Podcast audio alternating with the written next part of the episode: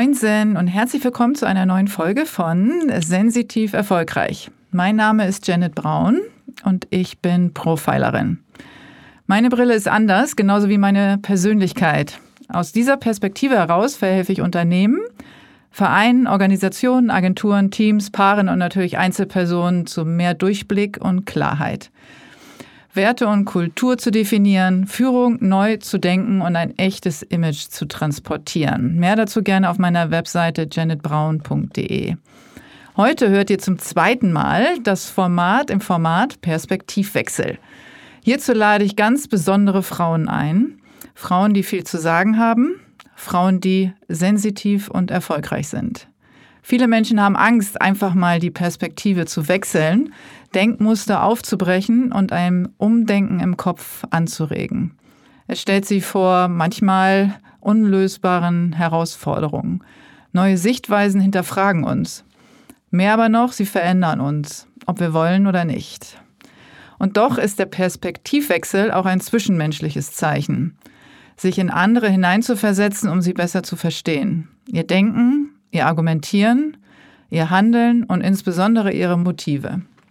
Und daher erzeugt der Perspektivwechsel nicht nur Verständnis, sondern zugleich vor allem Dingen eins, Toleranz. Aus diesen und tausend weiteren Gründen habe ich mich dazu entschieden, in diesem Format, im Format vor allem mit Frauen ins Gespräch zu gehen. Frauen, die viele Blickweisen kennen, Frauen, die in vielen Welten unterwegs waren und sind, Frauen wie meine heutige Gästin Jasmina Kuhnke.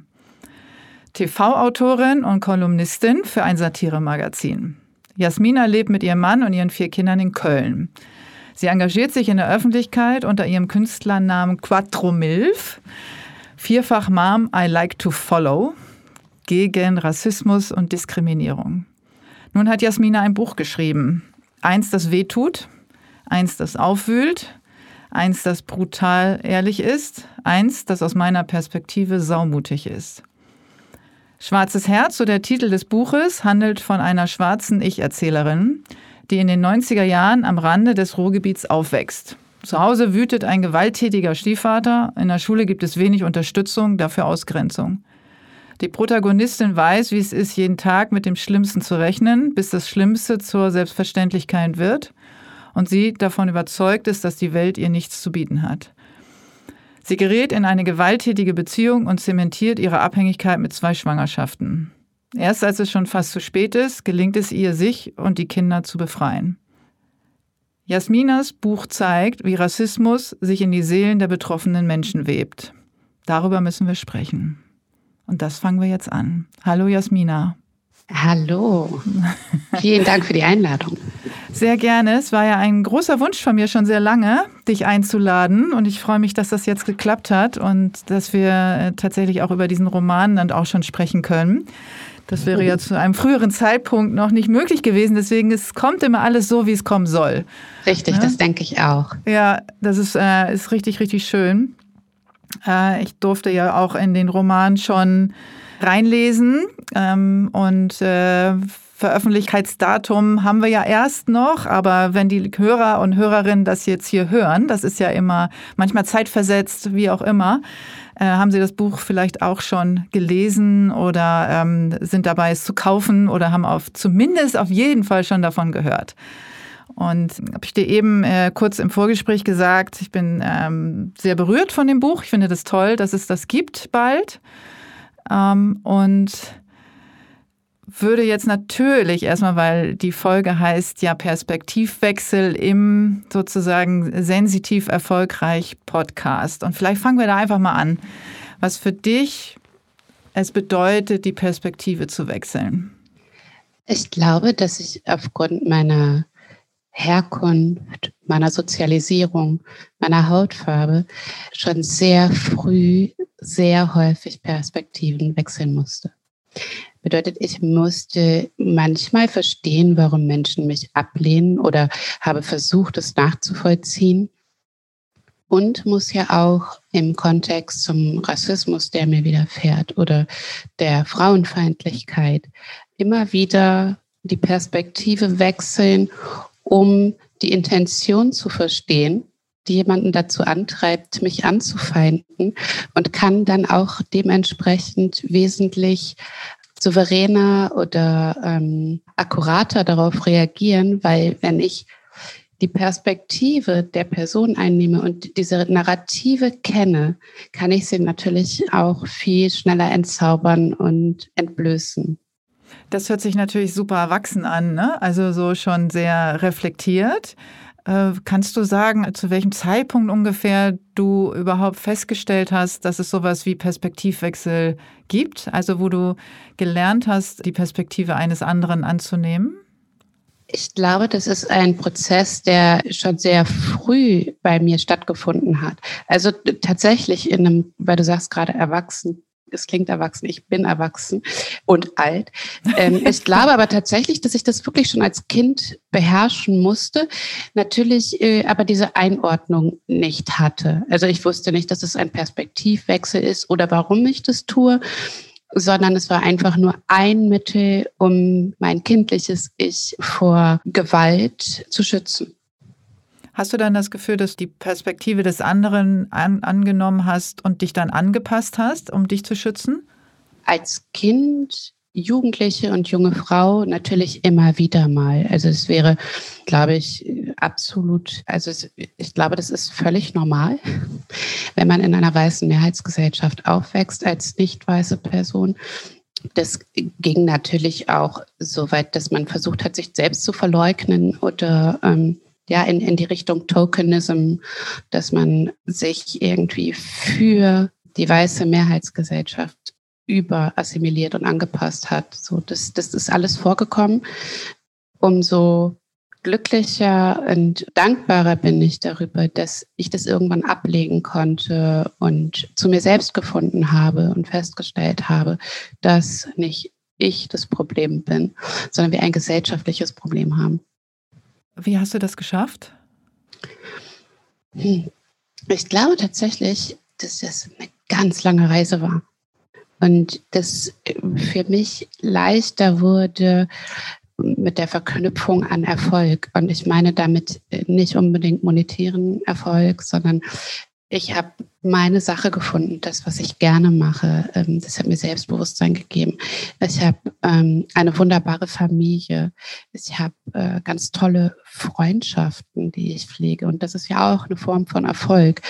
Wenn du merkst, dass deine Umwelt, deine Mitmenschen, das, was du gerne machst, irgendwie alles in so einem Einklang ist, in so einem, in einem ja, eine kleine eigene positive Bubble. Das ist ja, wenn man das vom Zeitfenster her betrachtet, wahrscheinlich ein kleinerer Teil deines gesamten Daseins bisher. Safe, ja, ganz, ganz safe. Das war, glaube ich, vor, hättest du mich das vor viereinhalb, drei, drei, viereinhalb Jahren gefragt, äh, wäre die Antwort eine andere gewesen. Das denke ich mir. Also das habe ich auch im Gefühl. Und deswegen ist der Weg, also für viele andere, die haben den ja auch noch vor sich oder haben den vielleicht auch gerade erst hinter sich. Es gibt ja ganz viele verschiedene Geschichten dazu, aber wenn wir über, gerade über Rassismus sprechen, und ich bin ja eine, eine weiße Frau, die großes Interesse daran hat, über Rassismus zu sprechen, weil ich möchte, dass mehr Bewegung reinkommt und gleichzeitig möchte, dass weniger Bewegung reinkommt. Also damit meine ich, dass die Selbstverständlichkeit eintritt und äh, insgesamt Diversität Normalität wird. Vorher denke ich aus meiner Perspektive, dass noch darüber gesprochen werden muss und ganz viel gemacht werden muss. Ich würde aber trotzdem gerne natürlich wissen, was, was ich tun kann, was andere tun können und was wir nicht tun sollten. Ich finde es spannend, dass du sagst, dass du gerne über Rassismus äh, sprechen möchtest. Die Frage ist halt, ähm, möchtest du, dass Betroffene über Rassismus sprechen oder möchtest du über deinen eigenen Rassismus sprechen? Das ist schon mal ein, ein, Perspe ein Perspektivwechsel, ja. Ja. Den, ich dir, den ich dir nahelegen würde. Also ähm, zu reflektieren, du bist eine weiße Person, das mhm. ist ja mhm. im ersten Schritt schon mal passiert, aber was bringt es mit sich? Was geht damit einher? Und warum möchtest du mit Betroffenen über Rassismus sprechen, statt dir die Zeit zu nehmen, das auch für dich zu deklarieren und deinen eigenen Rassismus nach außen zu tragen. Das mache ich tatsächlich beides. Das ist mir sehr wichtig, weil ich versuche sehr reflektiv damit umzugehen und auch mich selbst zu überprüfen. Ich glaube, damit sollten wir alle anfangen. Jeder sollte sich immer selbst überprüfen, bevor er oder sie mit anderen über bestimmte Themen spricht. Das ist für mich eine Form von Selbstverständlichkeit. Und trotzdem glaube ich, dass ich nicht der Weisheitsletzter Schlüssel bin, ähm, und würde einfach gerne mehr Anregungen haben. Also ich finde das super, dass du das so sagst, weil ich möchte das auch gerne, dass es da draußen tatsächlich genau so passiert, wie es der Gesellschaft helfen kann und der Gesellschaft helfen kann zu heilen tatsächlich und was auch immer dazugehört. Ob wir uns selbst überprüfen, wie können wir uns überprüfen, was kann die Gesellschaft tun, was soll die Gesellschaft tun? Und da möchte ich gerne eigentlich alle Antworten haben und alle Anregungen und auch alle Kritik. Ja, also wenn man das jetzt versucht, auf, auf jetzt, weil wir beide im Gespräch sind, auf mhm. dich zu übertragen, ist es ja erstmal überhaupt keine Kritik, sondern eine Feststellung, ich bin rassistisch. Mhm. Und ähm, leider sind wir in einem Kontext aufgewachsen, wo das für weiße Personen die größtmögliche, für deutsche weiße Personen die größtmögliche Beleidigung Verletzung Ehrverletzung ist, weil sie damit diese Verknüpfung zu vergangenen Taten unseres Volkes haben. So. Also wenn ich sage, irgendwie du bist rassistisch, hören, hören viele weiße Deutsche sofort, what the fuck, ich wäre doch damals nicht mitmarschiert und ich hätte das doch nicht getan. Und ich habe auch in keiner Sekunde genau das gesagt, sondern ich habe lediglich geäußert, dieses Verhalten hier ist rassistisch. Take a look, was kannst du jetzt machen oder was können wir jetzt machen, damit es aufhört? Und wenn diese Ernsthaftigkeit und dieses sich selbst so wichtig nehmen, vielleicht einfach mal in dem Moment ein bisschen nach hinten rückt, weil man einfach nur feststellt, weil ich muss auch immer wieder feststellen, ich bin manchmal genauso, nicht unbedingt feministisch manchmal oder nicht immer, ähm, bin manchmal behindertenfeindlich oder misgender, so. Das sind alles Dinge, die passieren. Und dann äh, muss ich mir gefallen lassen, dass ich da Mist gebaut habe. Denn ich möchte ja niemanden einfach verletzen? Also welche, welche Intention sollte ich haben, eine mir fremde Person herabzuwürdigen, nur weil ich irgendwie ähm, es nicht anders gelernt habe? Ja, dann muss ich mir fucking Mühe geben. That's it. So, ja. und dann bin ich die letzte Person, die sich dann hinstellen sollte und eine Empfindlichkeit, eine in den Vordergrund zu stellen, und zwar meine eigene weil ich habe meinem Gegenüber die Verba den verbalen Hammer vor den Kopf geschlagen und stelle mich dann hin und schreie aber ganz, ganz laut, dass es weh tut. So wird es, glaube ich, schwierig, wenn wir da nicht auch, wie von dir ähm, erhofft, den Perspektivwechsel schaffen. Wenn ich Menschen sagen höre, irgendwie, ich habe Angst, was Falsches zu sagen, weiß ich ja schon, okay, du weißt ja eigentlich, dass du jetzt im Begriff bist, etwas zu sagen, was jemandem wehtun könnte.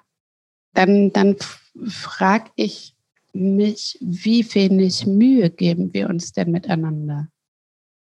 So, ist es wirklich so belastend, sich auf seine Mitmenschen einlassen zu wollen? Ist es wirklich so belastend und mhm. so, so wahnsinnig zu viel verlangt, mit seinen Menschen, mit Menschen respektvoll umzugehen und natürlich auch dafür einzustehen, dass allen Menschen dieser Respekt gebührt? So. Ne? Ganz und, genau, das ähm, ist genau das, was ich meine. Ja. Im Kontext Rassismus ist es, ist es so, dass es da einfach nicht mehr um Meinungen geht. So, das muss man halt auch differenzieren. Also wenn es um Rechtsextreme oder Rechtsradikale, neue Rechte, wie sie sich alle nennen wollen, whatever, ähm, geht, dann muss da kein Perspektivwechsel stattfinden und dann muss dann auch kein Aufeinanderzugehen mehr stattfinden, weil die sich komplett aus, in diesem Kontext disqualifiziert haben. Sie haben sich in dieser Offenheit und dieser Gesprächsbereitschaft von vornherein verweigert. Denn Menschenfeindlichkeit hat keine Basis mehr. Da gibt es dann auch einfach nichts mehr zu besprechen. So, und mit diesen Menschen sollte man einfach dann. Da gibt es. Mh. Und das, da bin ich wirklich sehr rigoros, nicht mehr reden. Das ist ja auch die Diskussion, die stattfindet. Lädt man rechtsradikal denkende Menschen ein in Diskussionsrunden, ob jetzt in einem Podcast oder in Talkrunden oder äh, whatever ins Radio? Oder gibt man ihnen keine Stimme? Gibt man ihnen einfach keinen Raum? Ja, Und da also hast du für eine mich klare Meinung, das, ne? Genau, Mhm. für mich haben sie das verwirkt, das Recht Ja. einer Mitsprache. Ähm, da, wo ich anderen Menschen ihr Menschsein abspreche, wo ich Menschen den Tod wünsche, gibt es nichts mehr zu reden. Und da kann man noch so sehr drumherum reden und da kann man auch in wirklich angepassten, gebildeten Gewand daherkommen. Du bleibst ein fucking Nazi und dann werde ich mit dir nicht reden. Und dann finde ich, hast du kein Recht, in unserer Gesellschaft einen Platz zu finden.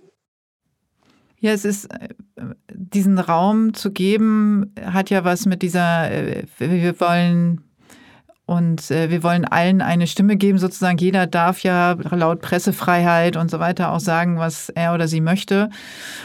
Ich selber habe die Haltung auch, ich würde niemals einen rassistisch denkenden Menschen in, meine, in meinen Podcast einladen. Also ich möchte diesen Raum nicht geben. Das ist meine Entscheidung. Das kann ich auch entscheiden, weil es mein Podcast ist. Ne? wobei wir unterscheiden müssen zwischen rassistisch, also sich rassistisch äußern ne, Ja. und ähm, rechtsradikalen. So. Ja, also rechtsradikal.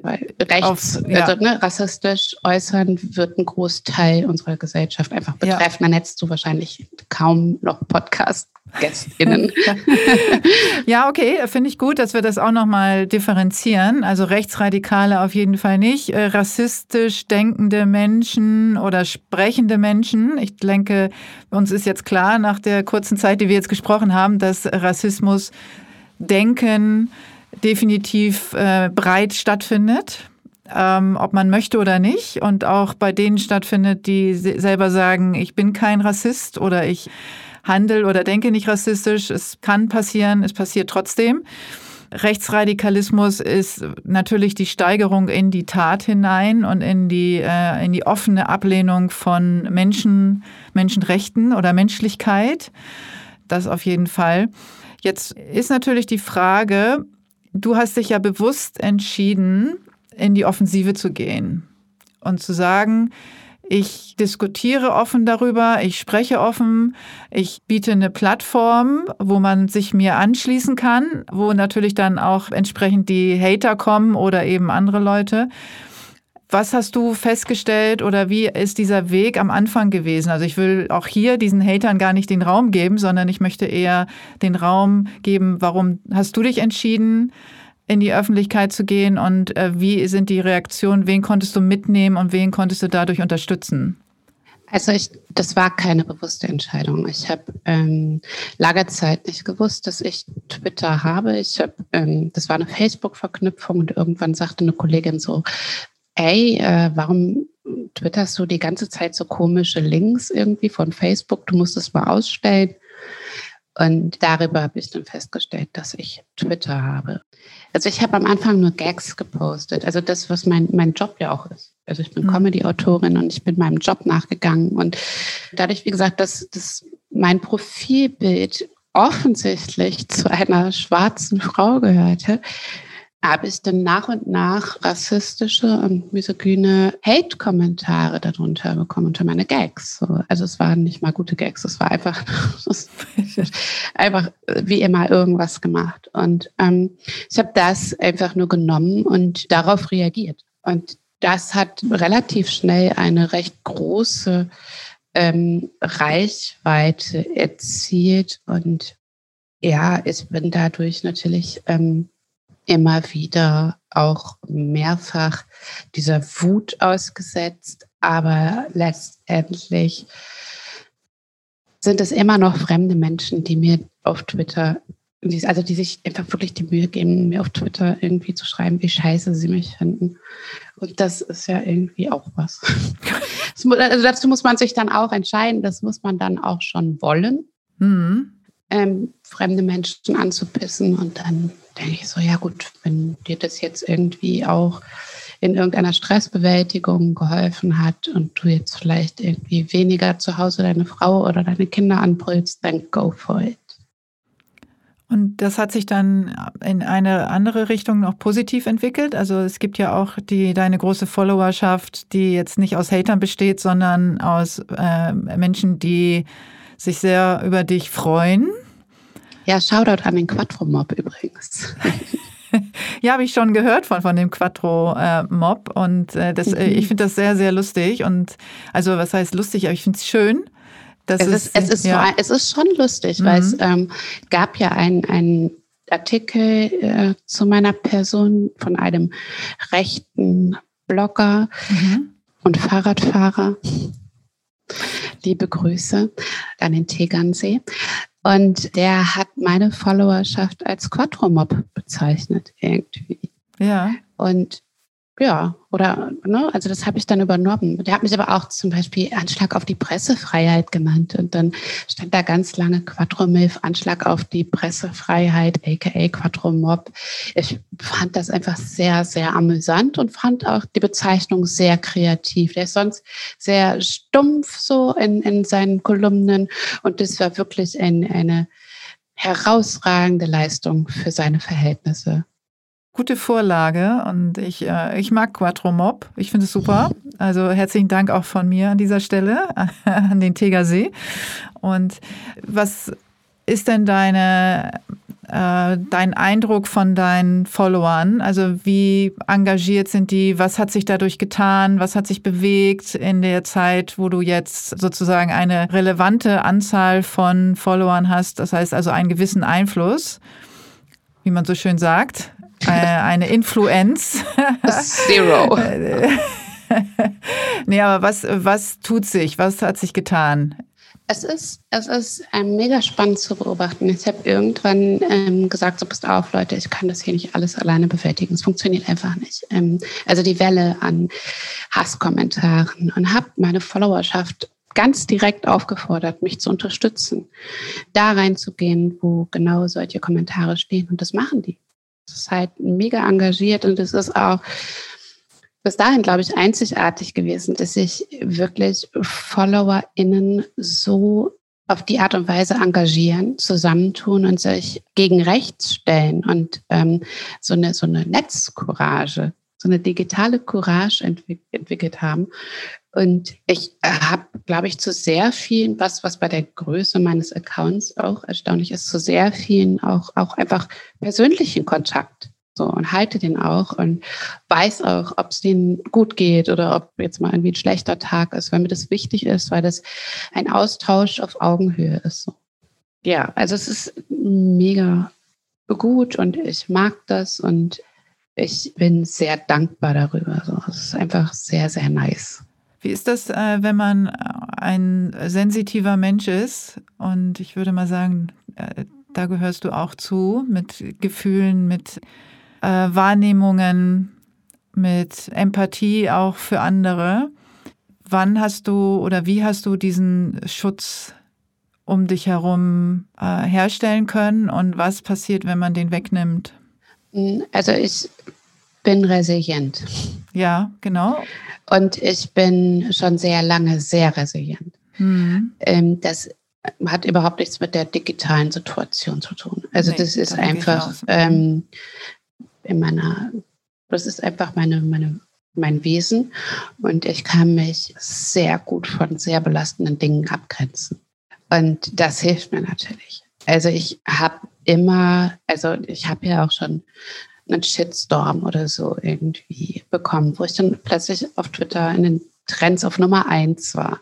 Und ähm, während die Leute irgendwie gedacht haben, ich würde zusammenbrechen, war das auch noch in der Situation, in der es, was, was meine Sicherheitslage betraf, äh, sehr ähm, akut war und überhaupt nicht gut. Aber ich saß entspannt entspannt irgendwie bei Popcorn, meinen Kindern vom Fernseher, als mein Name getrendet ist. Und ähm, die Leute dachten, es würde mich irgendwie aufführen und ich war einfach völlig chill. So. Es, also ich kann total gut differenzieren. Ich kann sagen, ja, das sind fremde Menschen, die halt keinen Bock auf mich haben. Okay. Ähm, ich habe aber die Menschen, die Bock auf mich haben und die das alles gut finden, so um mich herum. Also warum sollte ich mich auf das konzentrieren, was negativ ist, wenn ich doch alles Gute vor mir liegen habe so, und in meinem, in meinem Umfeld habe so. Das ist eine äh, extrem gute Betrachtungsweise, wenn man sagt, ich gucke auf das Jetzt und auf die, auf meine äh, Zukunft, die so aussieht, als würde sie sich positiv entwickeln. Resilienz ist ja etwas, was die Diskussion auch ist, ist das, entsteht das oder hat man das? Was glaubst du, was das bei dir ist? Äh, dazu müssten wir zu sehr ins Private, aber ich glaube, dass Resilienz nichts ist, was man trainieren kann. Ich ja. glaube, das hat man. Du glaubst, das hat man? Hm. Also ich würde mir manchmal ganz dolle wünschen, dass andere Menschen das auch so haben, weil ich dann wüsste, ihnen würde es in vielen Situationen besser gehen. Wenn ich mein Umfeld beobachte, viele Dinge ihnen auch nahe gehen und wie sehr sie Dinge belasten. Und ich bin, ich bin halt in einer Notsituation oder in einer Belastungssituation funktioniere ich halt erstmal und regel. Und dann irgendwann merke ich, ja, es war aber schon alles ganz schön krass. Und habe dann aber schon emotional so viel Abstand, dass ich gar nicht mehr zusammenbrechen muss. Ich weiß nicht, wie ich es anders erklären soll, aber ich ja. wünschte, andere Menschen hätten das auch, weil es ihnen dann in sehr schlimmen Situationen von innen heraus besser gehen würde. Und das bedeutet nicht, dass ich emotionslos bin oder keine Gefühle habe, insbesondere für meine Mitmenschen keine Gefühle habe. Da ist es manchmal für mich schwieriger als ähm, in Bezug auf mich. Ich finde das ganz spannend, was du sagst, weil die, also gerade sensitive Menschen werden oft als besonders empfindlich beschrieben oder weinerlich oder äh, auf jeden Fall sehr angreifbar. Ich empfinde das als selbst sehr sensitive Person und äh, selbst sehr resilient als überhaupt nicht so. Das heißt, dass ich genauso wie du es beschreibst auch sehr gefühlvoll und sehr empathisch bin, aber in Stress- und Drucksituationen komplett funktioniere. Mhm. Und das überhaupt nichts damit zu tun hat, dass man nicht sensitiv ist oder keine Gefühle eben hat. Und auch, dass man oft auch als arrogant gilt, so, weil man genau weiß, in welche Situation man sich begibt also es ist wie so ein Radar, den man schon hat und sagt, okay, in die Richtung gehe ich nicht, weil da weiß ich, da erwartet mich XY, ich gehe in die andere Richtung, ich spüre schon, wo es mir gut geht und wo es mir nicht gut geht und halte mich von bestimmten Menschen und Situationen vielleicht auch schon intuitiv fern, was dann oft als arrogant auch ähm, rüberkommen kann und was aber auf der anderen Seite auch mit einer gewissen Resilienzerfahrung zu tun hat, dass man eben äh, sich selbst schon schützt vor bestimmten Situationen. Und ich möchte ja auch gerne, dass die Gesellschaft ein bisschen besser versteht, dass Menschen nach außen hin vielleicht mit Abstand oder mit Distanz reagieren, nach innen rein, aber nicht gefühllos sind. Und da habe ich so das Gefühl, dass du da auch ein ganz gutes Beispiel bist.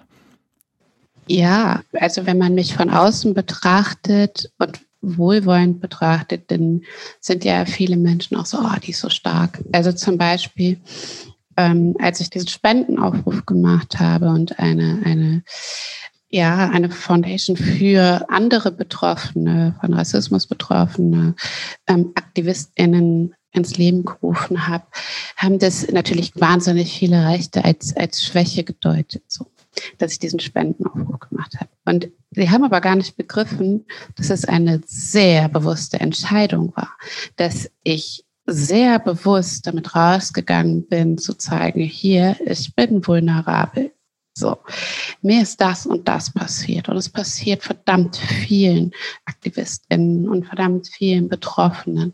Es hat eine wahnsinnige Stärke gebraucht, um zu sagen, ja, ich bin Opfer dieser Situation geworden. So, und das verstehen viele nicht, das äh, begreifen viele nicht, dass das nicht gleich bedeutet, also das, was man oft einfach nur sieht, oder wahrnimmt, auf den, dass der auf den im ersten Moment, dass das auch zutrifft. Ja, ich wusste sehr genau, was passieren wird, wenn ich damit rausgehe. Ich wusste sehr genau, welche Narrative ich bediene, was greifen wird. Ich wusste sehr genau, welche Diffamierung danach stattfinden wird. So. Und ich habe mich trotz des Wissens dafür entschieden, zu zeigen, dass es diese Situation für Betroffene gibt. Trotzdem ist, oder trotz ist, glaube ich, ein aus meiner Erfahrung heraus ein guter Begleiter von Resilienz. Ja, es passt auf jeden Fall. Ich bin schon sehr trotzig. Ja, ja genau. Ich, das äh, äh, ist ja. wirklich eine, eine Charaktereigenschaft, die ja. man mir nachsagen kann. Also ich äh, selber sag, äh, habe immer gesagt, Trotz hat mir das Leben gerettet. Mhm. Und das meine ich total ernst. Und Könnte ich auch so unterschreiben. Und ich setze mich zum Beispiel auch sehr dafür ein, dass man Kindern ihren Trotz lässt, weil wenn ich daran denke, was mir der Trotz gegeben hat und heute immer noch gibt, wäre ich mich sehr dagegen, dass man Kindern Trotz nimmt oder Trotz bricht. Total. Das, ist, hm. es ist ja auch so, dass ganz viele Menschen wissen, was sie wollen, aber nicht wissen, was sie nicht wollen. So. Und wenn du weißt, was du nicht willst, ist es wahnsinnig wichtig und gut. So. Und das ist ja auch eine Form von Trotz. Es gibt Dinge, da ist meine Grenze erreicht und die sind wirklich nicht zu großflächig, meine Grenzen. Ähm, ich kann sehr viel aushalten und ich kann auch ähm, mich sehr gut streiten oder, ne, also alles, alles wunderbar. Es gibt aber diesen Punkt. Und wenn du da drüber gehst, dann ist halt vorbei. So, dann werde ja. ich trotzig und oder engstirnig oder, also das ist ja alles so negativ konnotiert. Ich überlege gerade, ich bin bewusst, ich bin bewusst in meiner Entscheidung. So, und bewusst in der Entscheidung, dass ich Dinge nicht will. Das ist für viele Menschen im Außen ganz, ganz schwierig. Die können das ganz schwierig aushalten, wenn man sehr bewusst in seiner Entscheidung ist und das auch und vor allen Dingen dabei bleibt das ist ja noch viel schlimmer, wenn man äh, eine bewusste Entscheidung trifft, diese mitteilt, dann äh, jemand einem entgegentritt und sagt, ja, aber überleg doch noch mal und äh, vielleicht doch nicht und können wir nicht und man trotzdem dabei bleibt, trotzdem dabei bleibt, obwohl Gegenwind kommt. Das ist schwer für viele Menschen, weil ich, aus meiner Erfahrung ist das auch, dass da viele Menschen einem das auch neiden, dass man sich traut, bewusste Entscheidungen zu treffen und trotz des Gegenwindes dabei zu bleiben und man auch so eine Unnahbarkeit und Unabhängigkeit darstellt plötzlich. Und wie empfindest du das? Also wie geht dein Umfeld damit um? Ich glaube, ich bin insgesamt ein, ein sehr nahbarer Mensch, weil ich gelernt habe, das auch zu kommunizieren. Mhm. Also ähm, Menschen, die mir wichtig sind äh, oder mit denen ich in, in einen Dialog gehe, denen erkläre ich, weshalb ich diese Entscheidung getroffen habe, wie ich sie treffe, weshalb ich gewisse Dinge ablehne. Und ganz, ganz oft ist es so, dass im ersten Moment, wenn ich diese deutliche Grenze ziehe, erstmal ein, ein Aufschrecken stattfindet. So.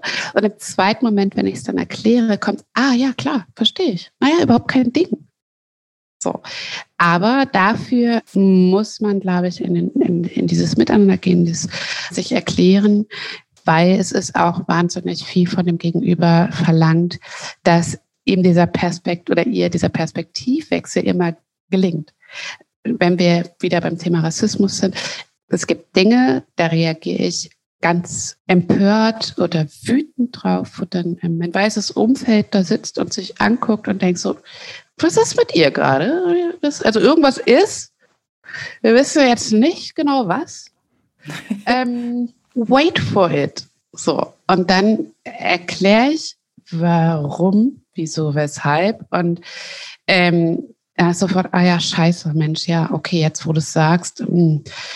Gut, ist mir noch nicht passiert, wusste ich nicht, ne, ne, ne. Und dann sage ich, ja, gut, jetzt weißt du es.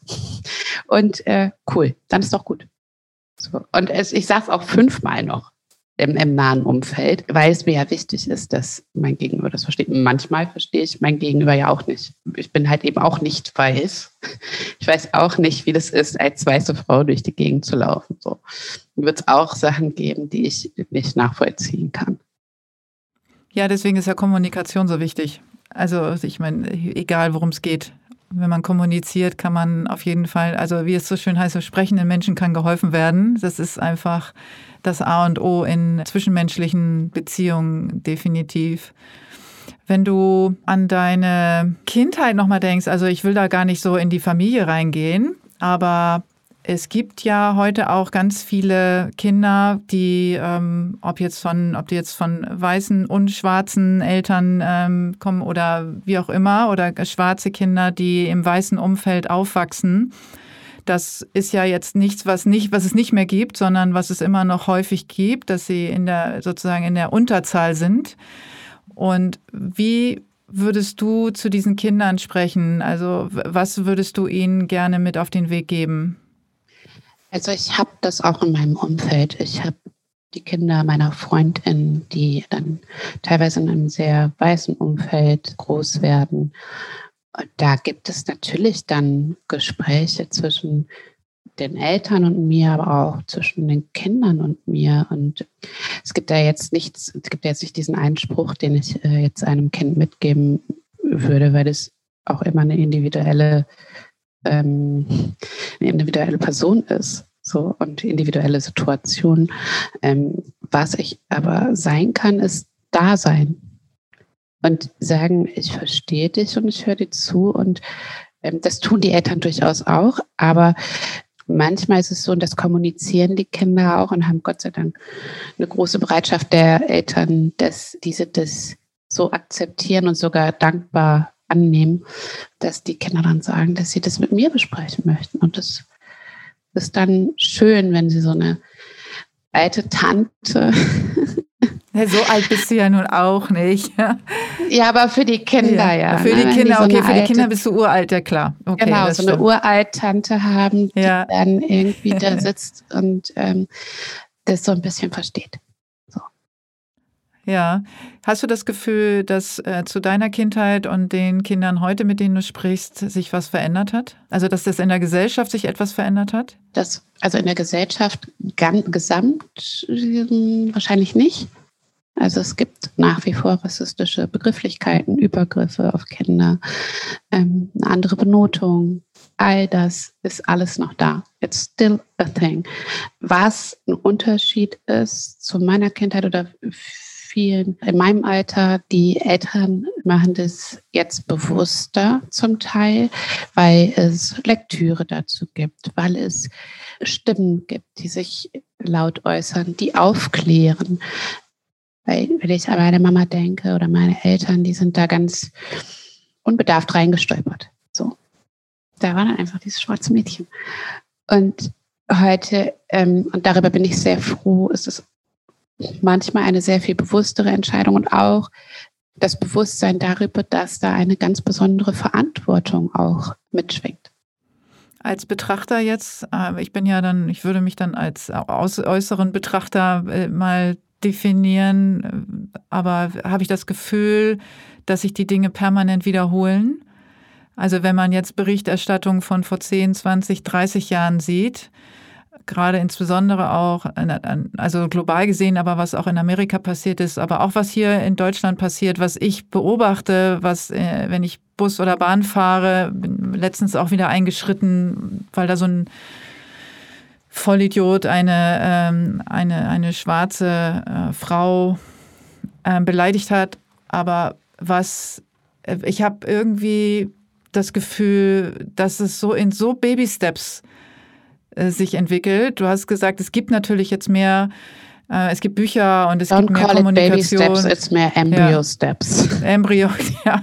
Oder Embryo Steps. Also ich habe auch oft das Gefühl, es geht so rückwärts auch oft. Ich bin manchmal ähm, oder oft erschrocken über Menschen in, in meinem Alter, die sich überhaupt nicht entwickelt haben. Also wo ich, also ich schockiert einfach, ich kann es nicht anders ausdrücken. Ich, ähm, und denke, warum, wie kann das sein, dass man bei allem, wie sich die Gesellschaft in ganz vielen anderen Dingen entwickelt hat, wie kann es sein, dass es gerade im Thema Rassismus so langsam geht? Also was ist da, was ist das Problem eigentlich? Let's call it out. It's fucking Kapitalismus. Okay. Erklär mal. Naja, unsere Gesellschaft verdient einfach mit mhm. Rassismus, hat es immer getan. Und ähm, diese Strukturen bauen auf äh, uralten Ausbeutungsmechanismen. So, und it's all about money. Immer. Und es wird auch sich nicht ändern, solange man nicht an die Wurzeln geht und nicht diese Vergangenheit auch bewältigt, die wir haben. Hm. Was müssen wir tun? Ah, wir müssen uns ganz, ganz dringend mit dem Kolonialismus auseinandersetzen. Wir müssen uns ganz, ganz dringend auch damit auseinandersetzen, dass auch Schwarze der NS-Zeit zu Opfer, Opfern gefallen sind.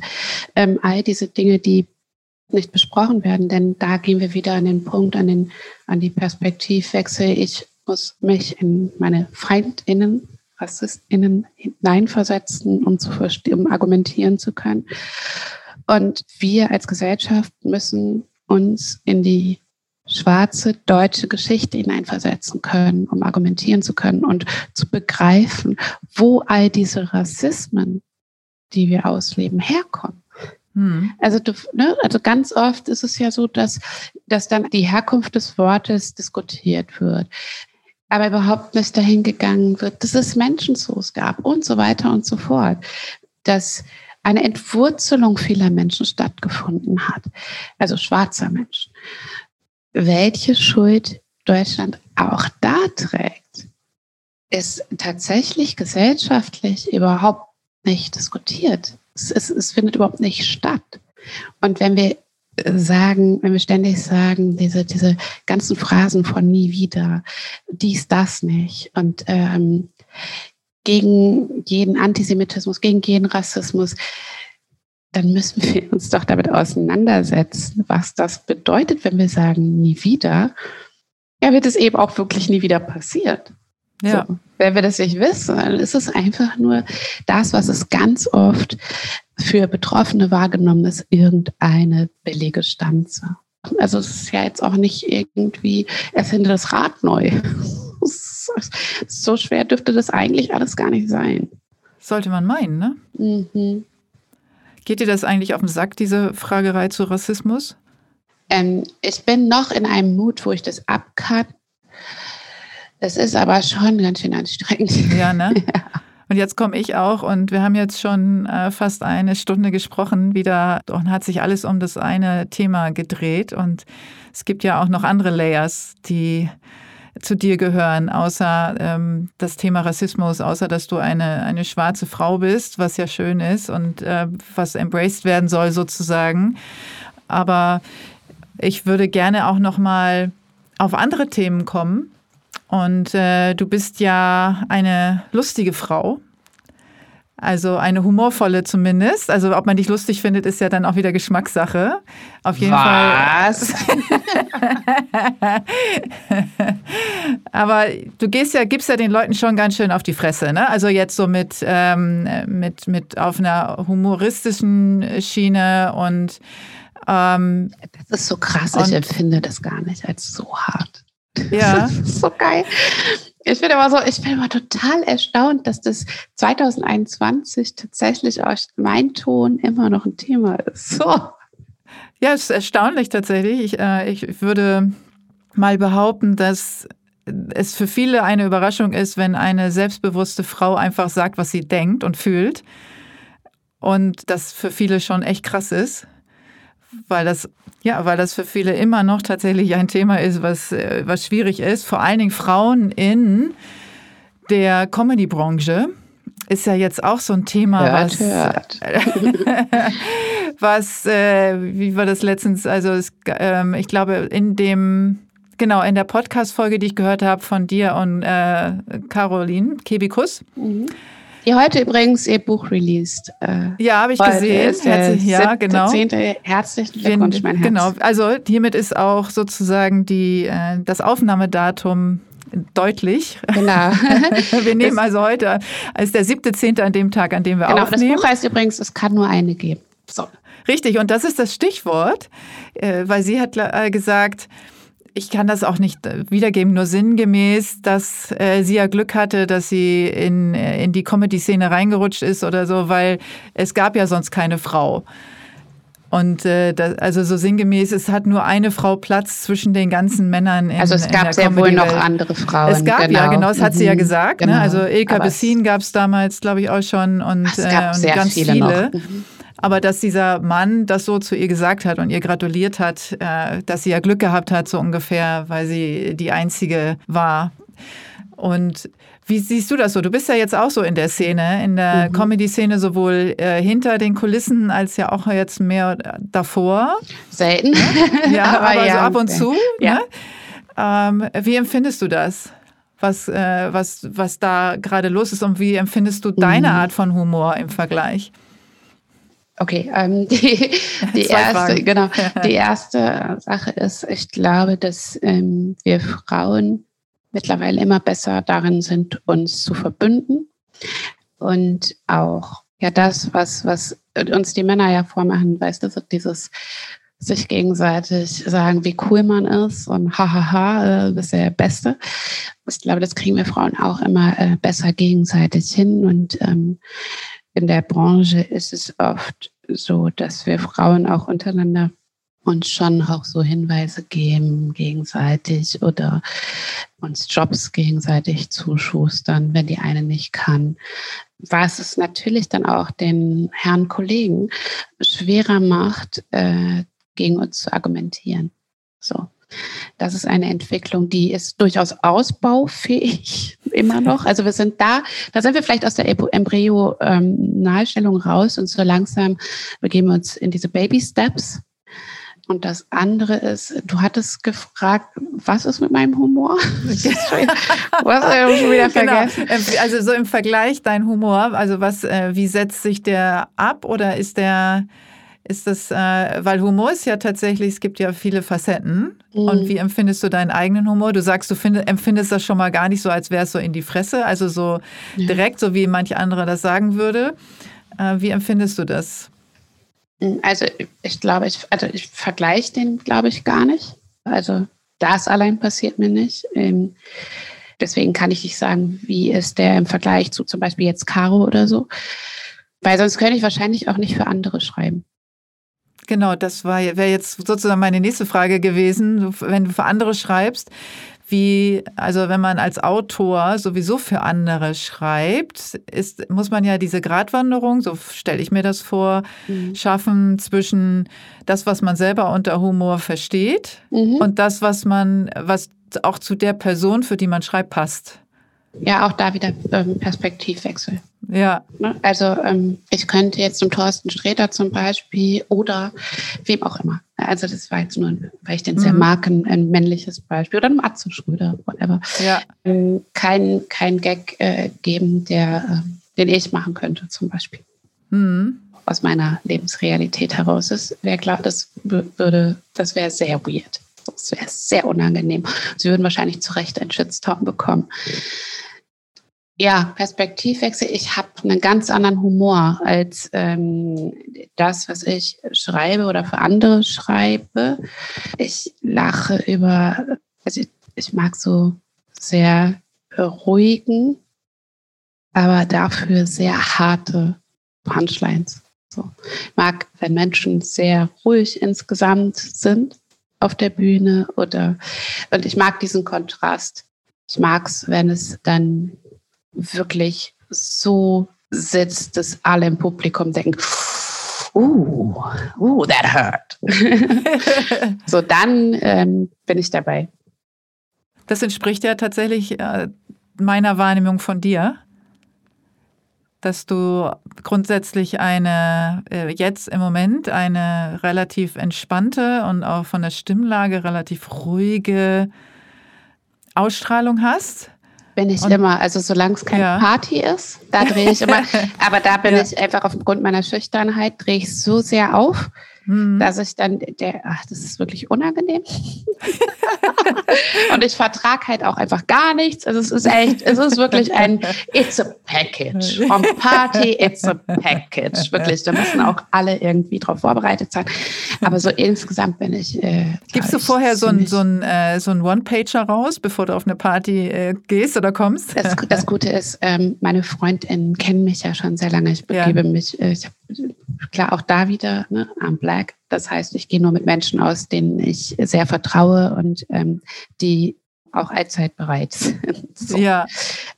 Die kennen das. Und die, die haben sehr viel Spaß daran. Die haben, einfach, die haben einfach sehr oft sehr viel Spaß dabei, mich zu beobachten, wie ich sehr peinlich einfach bin, weil ich so ein, so ein weiblicher Steve Urkel. Also die überlegen sich auch, je nachdem, ob sie dir an dem Abend Alkohol geben oder nicht. Ne? Ja, also ich bin jetzt nicht so eine Krawallnudel und ich bin auch nicht so, dass ich Menschen bloßstellen würde oder irgendwas. Wenn ich was bloßstelle, dann mich, aber dann auch äh, eher, weil ich einfach sehr trottelig bin. So. Also es gab auch schon die Situation, dass ich einfach auf der Party hingefallen bin, irgendwie auf alle Viere. Und da hatte ich noch nicht mal getrunken. So. also es war halt so, okay. Aber ja. ja. Ich sehe schon, wir haben echt viel gemeinsam. Also ich bin ja auch der größte Tollpatsch ever oh. und tatsächlich auch schüchtern, was man ja. Mir überhaupt nicht zuschreibt. Mhm. Wie, wie äh, äußert sich deine Schüchternheit? Also warum sagst du von dir, du bist schüchtern? Mhm. Also weil ich es bin. Ja, also aber wie sieht schüchtern schon, aus? Es war schon als Kind so, also zum einen, ähm, es ist total ambivalent. Eigentlich stehe ich total ungern im Mittelpunkt, ähm, aber irgendwie auch doch. es kommt immer darauf an, wie. Und ich bin sehr, sehr höflich, bin immer sehr darauf bedacht, dass es allen gut geht, äh, versuche irgendwie, kann, kann Schwingungen im spüren und versuche dann sofort, da wo ich irgendwie negative Vibes äh, fühle, sofort zu deeskalieren. Im Vorfeld schon.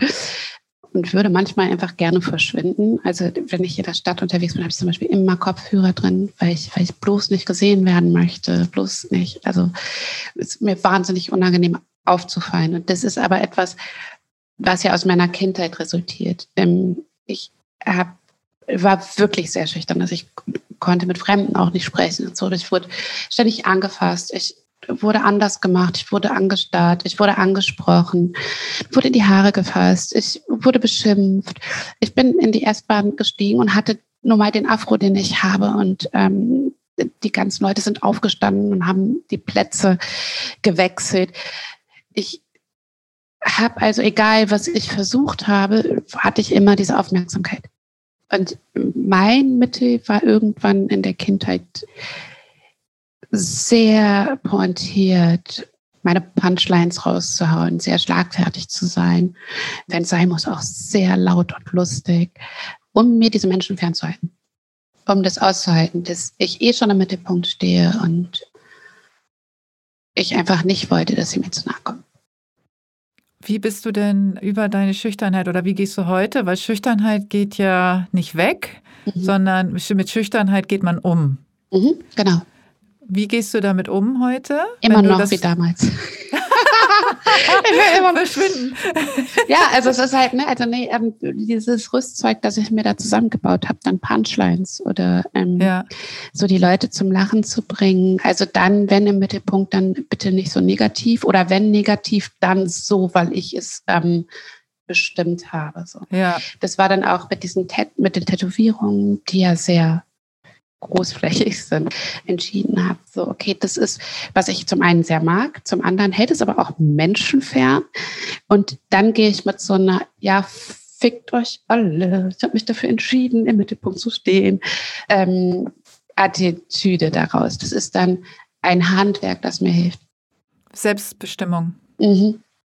Also ich ja. kann ja bestimmen, ich kann die Menschen zum Lachen bringen oder wenn sie frech werden, noch frecher werden und immer einen draufsetzen weil ich mir so antrainiert habe, schlagfertig zu sein. Und dann habe ich in dem also mein Personal, meine Personal Challenge in dem Moment gewonnen und kann so mit so einem Ja, ciao, gehen. ist das so, also meinst du der Humor oder beziehungsweise der Beruf, den du heute machst, ist das eine, ein Ergebnis aus dem, wer du bist oder ist das ein Ergebnis aus dem, wie du mit deinem Leben umgegangen bist? Ich glaube, das ist einfach ein, ein, ein, ein Zufall, der irgendwie aus, aus, aus völliger Verzweiflung entstanden ist. Ich war ja alleinerziehende Mutter und wollte ähm, aus persönlichen Gründen kein Hartz IV beziehen, weil ich ähm, diese Vorgänge da einfach wahnsinnig demütigend finde und als unverschämt empfinde, mich da irgendwie so nackt machen zu müssen. Und habe halt, mir ist halt ein sehr bekannter deutscher Comedy-Autor auf Facebook gefolgt und hat mir eine Freundschaftsanfrage geschickt und wir haben uns angefreundet. Den habe ich dann wahnsinnig lange genervt, weil er einmal gesagt, einmal gesagt hat, dass er mich witzig fand. So, so ja gut, okay, wie kriege ich jetzt, wie, wie komme ich jetzt da rein? Wie kriege ich Geld dafür? Ich muss vier Kinder lernen und ich habe einfach sehr penetrant einfach immer von diesen davon erzählt, dass ich sehr sehr arm bin und sehr sehr dringend einen Job brauche und bin dann vermittelt worden und habe das offensichtlich ganz gut gemacht. So. Ja. Und seitdem mache ich das. Also ich hatte da noch nicht mal einen Laptop. Ich wusste auch nicht, wie man, also ich wusste nicht, wie man einen Gag aufbaut. Niemand hat mir das gezeigt. Ich bin einfach kalt und nackt dahin gestartet. Aber ich hatte auch keine andere Chance, weil ich ähm, keine Ausbildung habe und keinen Job hatte. Und ich wollte nicht wieder Pornokinos putzen. Also. Ich glaube, Schreiben könnte theoretisch angenehmer sein als, äh, ja.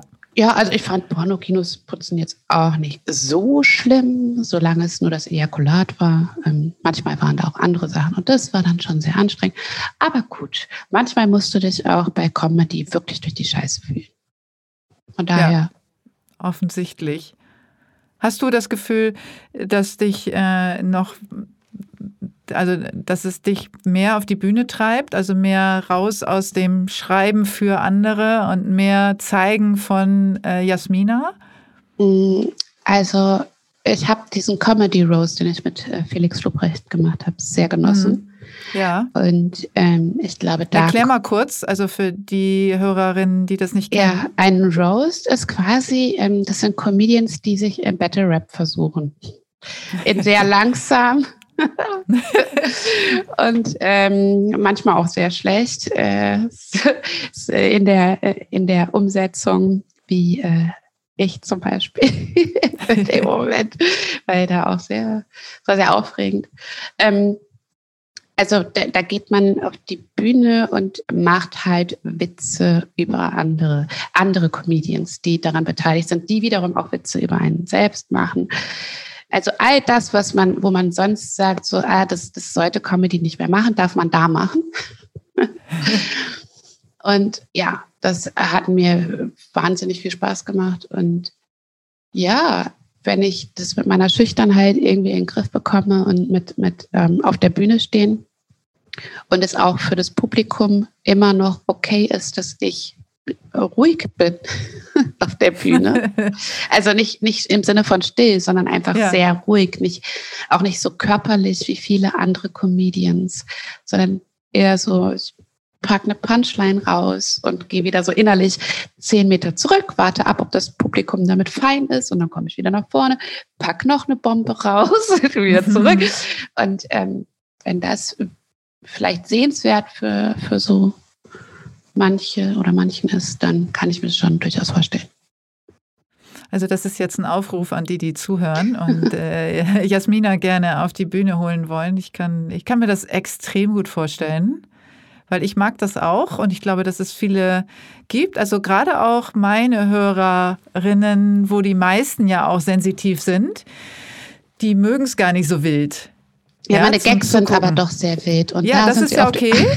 Die direkte Sprache ist ja, ist ja ein, also ist gewünscht. Mhm. Aber nicht so viel Nebenbaustellen. Also das heißt nicht so, also nicht so eine Überforderung in der Wahrnehmung, mhm. weil Menschen, die sehr sensitiv sind, das heißt ja, dass die Sinne alle immer on sind und ja. immer, immer, kannst du ja nicht ausschalten. Das heißt also, wenn viel Licht und viel Sprache und viel Geräusche und viel Geruch und viel Bewegung und so. Bin ich überfordert. So, so, genau.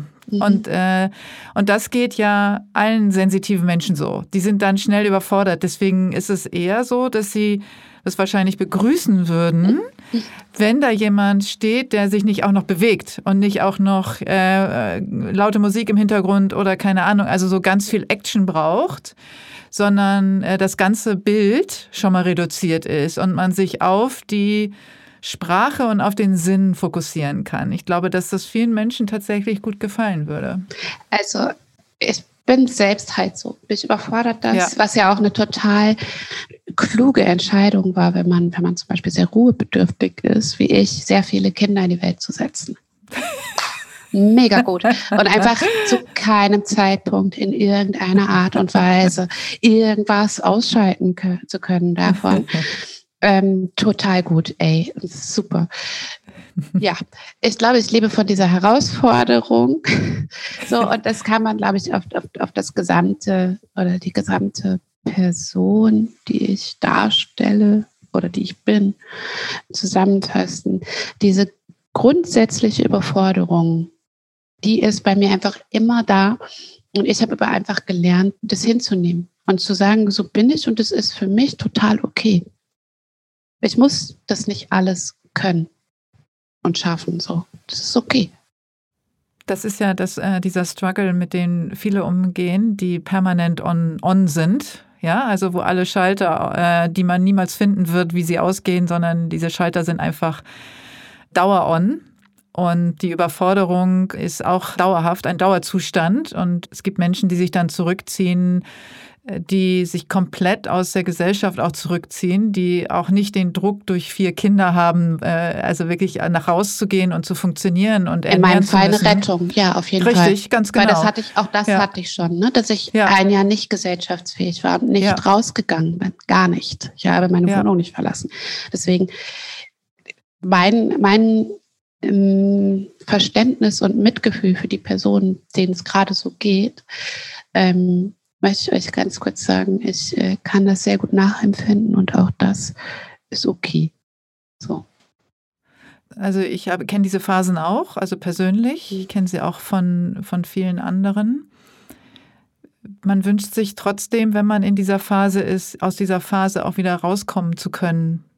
Ja. Und man, auch wenn man weiß, dass es möglicherweise eine Phase ist, wenn es öfter passiert, auch wenn man weiß, dass es anderen auch mal so geht, ist es trotzdem nicht so wünschenswert, dass man dort bleibt, sondern die meisten möchten ja irgendwie irgendwann da wieder raus. Und glaubst du, du kannst irgendwas mitgeben, was hilft, wie man aus so eine, aus solchen Löchern sich wieder rausholen kann? Was hat dir geholfen? Wie bist du nach einem Jahr da wieder rausgekommen? Bei mir war das eine ganz individuelle Sache. Mhm. Ich glaube, dass Trotz ja, naja, ja, vielleicht. Also ähm, ich bin schwanger geworden mit dem ersten Kind und selbstverständlich in so einer Situation hat, haben sehr viele Menschen gedacht, dass das nicht möglich ist und dass ich das nicht schaffe.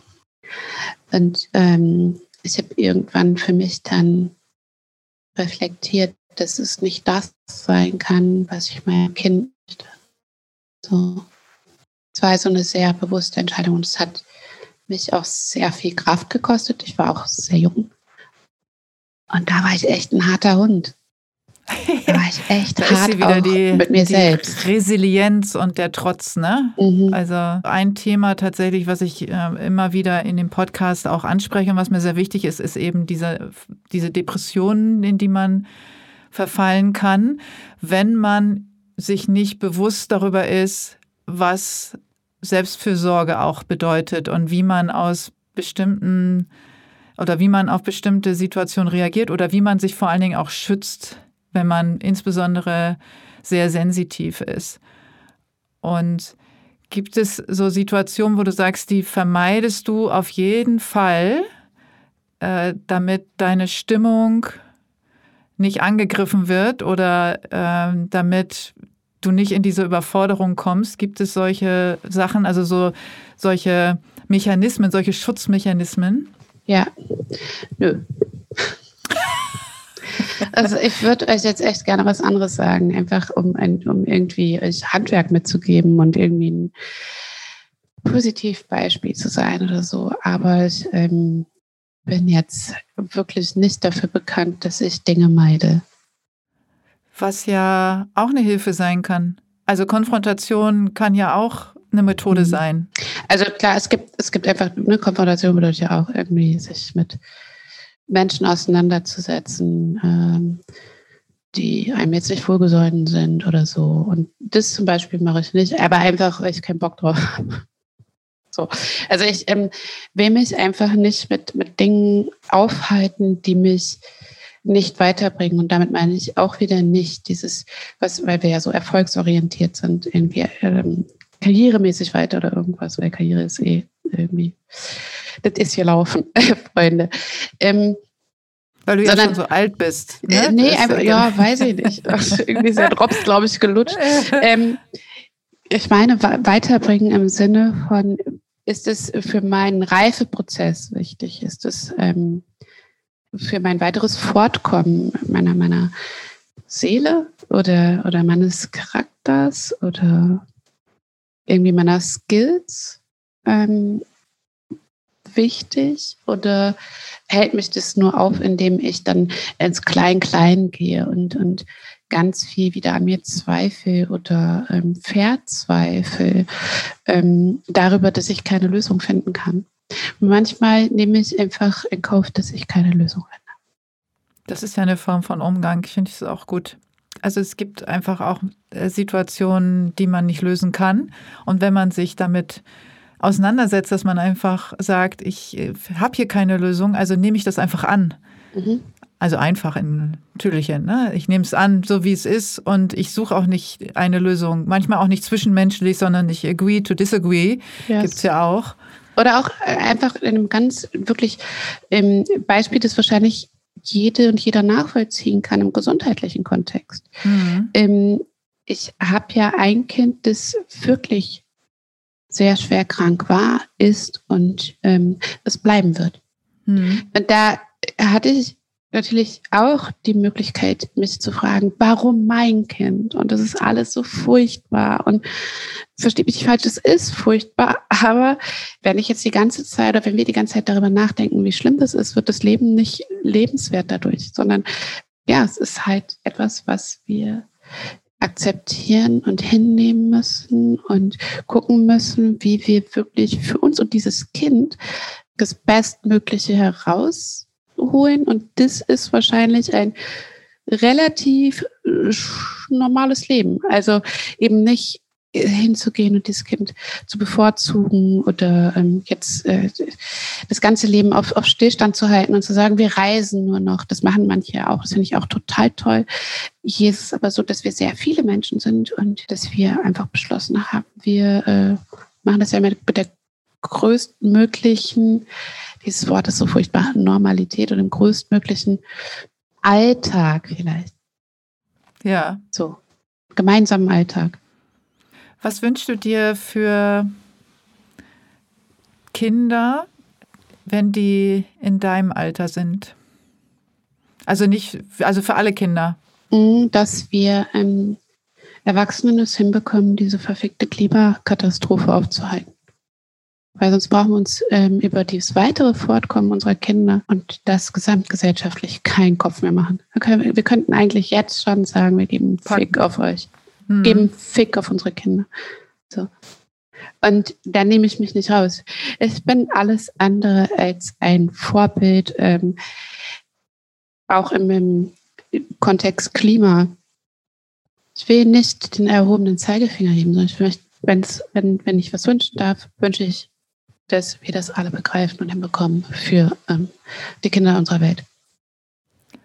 Was glaubst du, wo wir damit anfangen können, damit sich tatsächlich was tut? aus deiner Perspektive? Vielleicht, also, an, vielleicht anfangen, auf die Profis zu hören.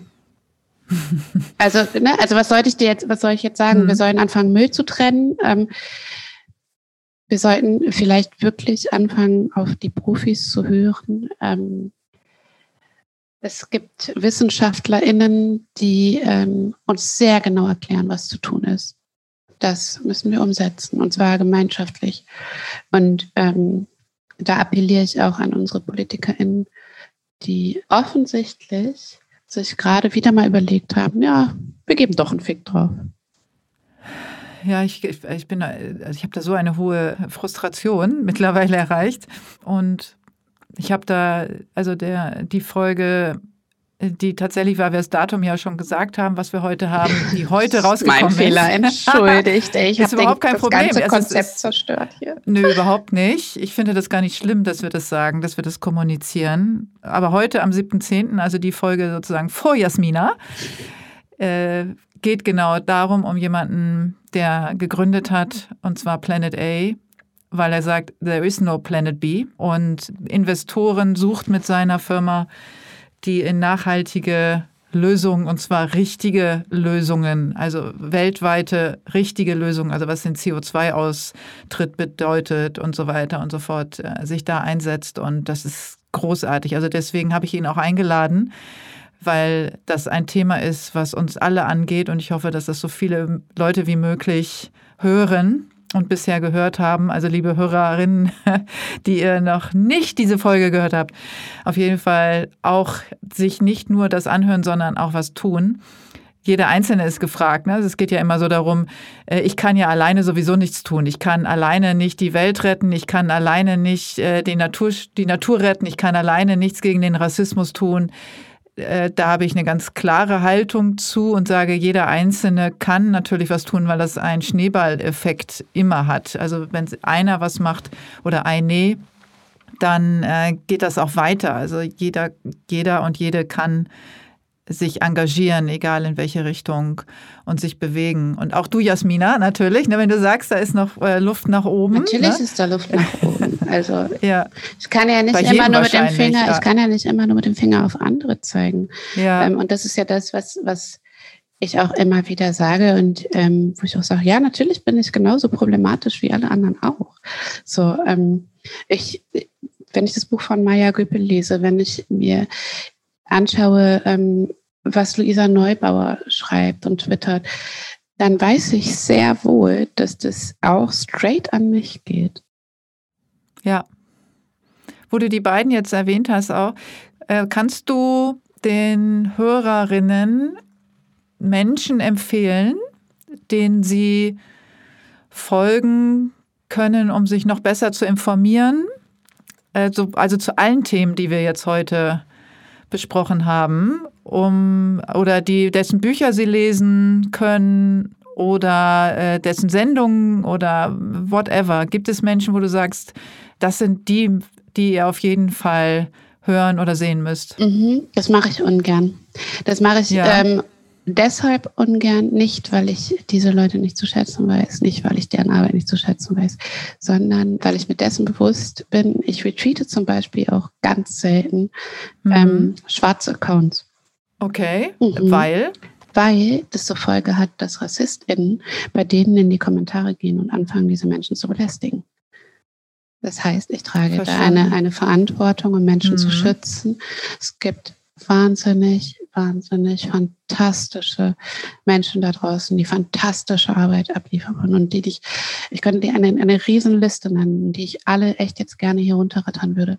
Aber es ist nicht safe für die. Also mache ich das nicht. Ja, das ist dann die Aufgabe der Hörerinnen da draußen. Kümmert euch selber drum, dass ihr die richtigen Kanäle findet, um yes. euch zu informieren und äh, das Wissen zu erlangen, was notwendig ist für die Schritte, die uns alle angehen, weil alle Themen, die wir heute besprochen haben, gehen uns alle an. Also da ist niemand ausgenommen ähm, egal welche Hautfarbe, Herkunft, äh, egal ob Naturschutz oder, oder, oder. Wir haben, es gibt Kinder in dieser Welt, also die meisten von euch haben Kinder, möchten vielleicht mal Kinder haben und wir haben äh, alle eine Verantwortung und diese würde ich auch empfehlen und würde ich mir wünschen, dass die auch alle annehmen. Jasmina, jetzt so zum Schluss habe ich trotzdem noch eine Frage an dich. Hau raus. Und zwar, was ist das, was du gerne meinen Hörerinnen noch sagen möchtest? Kauft mein Buch. Auf jeden Fall. Also okay. Also Mega kauft Jasminas, ne? Jasminas Roman ist, wer die Folge schon hört, vor dem 19.10. Ab 19.10. im Handel absolute Leseempfehlung. Wie gesagt, ich durfte ja schon, äh, Sneak Peek. das ist die Botschaft Nummer eins. Dafür darfst du aber jetzt hast du noch einen zweiten. Das ist richtig geil. Weißt du, die werden sich jetzt ganz doll, also es wird viele geben, die sich darüber aufregen. Und das ist ein total typischer männlicher Satz von Kollegen gewesen, die einfach immer sagen: so, kauf mein, kauf mein Buch, geh zu, geh zu meiner Show. So. Ähm, I did it. So, äh, kauft mein Buch und ähm, ansonsten möchte ich euch. Aber hättest du es nicht gesagt, hätte ich, hätte ich es gesagt. Also ja. davon mal ganz abgesehen. Okay. Mhm. Aber es ist was anderes, wenn ich es mache. Ja, das stimmt, das stimmt. Es ist dann wieder so, oh, sie ist mega unsympathisch. ähm, jetzt zum Schluss nochmal. Also alles, was, äh, was bisher sympathisch war, ist jetzt alles weg. Ja, Mann. Direkt wieder mit, weißt du, das ist das. Direkt, Direkt einmal mit dem Arsch wieder ja. eingerissen. ähm, ja, was, was will ich euch mitgeben, ey? Was würdest du sagen? Also bleibt sensitiv. So? so, ist okay. Bleibt so, ist cool, ist okay. Bleibt sensitiv mit euch, mit anderen, für euch, für andere. Achtet auf euch, achtet auf andere. Ähm, ja, seid nett. Dürft aber auch manchmal echt äh, auf die Schnauze sein, das ist auch okay. Aber bleibt irgendwie sensitiv dabei. Perfekt. Well. Well. well. Ich bin well Autorin. Done. Ich bin Autorin. Ich kann mit Worten. ich glaube schon. Ich glaube, das haben auf jeden Fall alle gemerkt jetzt. Spätestens jetzt. Okay, Jasmina, äh, ganz, ganz vielen Dank. Ich freue mich, dass äh, wir hier zusammengekommen sind am 7.10.2021. Soll ich noch eine Uhrzeit sagen? Also wir haben äh, um, um, kurz nach zwei angefangen, also nicht nachts, ne, sondern äh, Doch, doch, mittags. nachts, lass die doch in dem Glauben, ja. dass wir so richtig, nachts, genau, dass wir so Christ, richtig noch krass unterwegs sind ja, hier. genau, um zwei. Ja, ich mache gleich erstmal Mittagsschlaf hier nach. Ja. Ey, Jesus Christ. okay, Jasmina, ganz, ganz lieben Dank. Mhm. Und ich hoffe, dass wir die Gelegenheit haben, uns äh, nächstes Mal irgendwie persönlich zu sehen. Yes. Wo auch immer. Yes, aber es hat ja auch so schon wunderbar geklappt. Das hat super geklappt. Du bist auch, auch über den Bildschirm einfach sehr schön anzusehen. Es war sehr schön. Ich hatte einen wunderbaren Ausblick. Ich kann mich nicht beklagen. Oh, oh. Wie, wie, soll ich jetzt da? Gar nicht, einfach, einfach nur hinnehmen. Weißt du, das Ey, ist diese okay, Sache mit klar. einfach mal Dinge ja. so hinnehmen. Ne? Ja. Mhm. Ey, alles klar. Tschüss. Okay, ciao.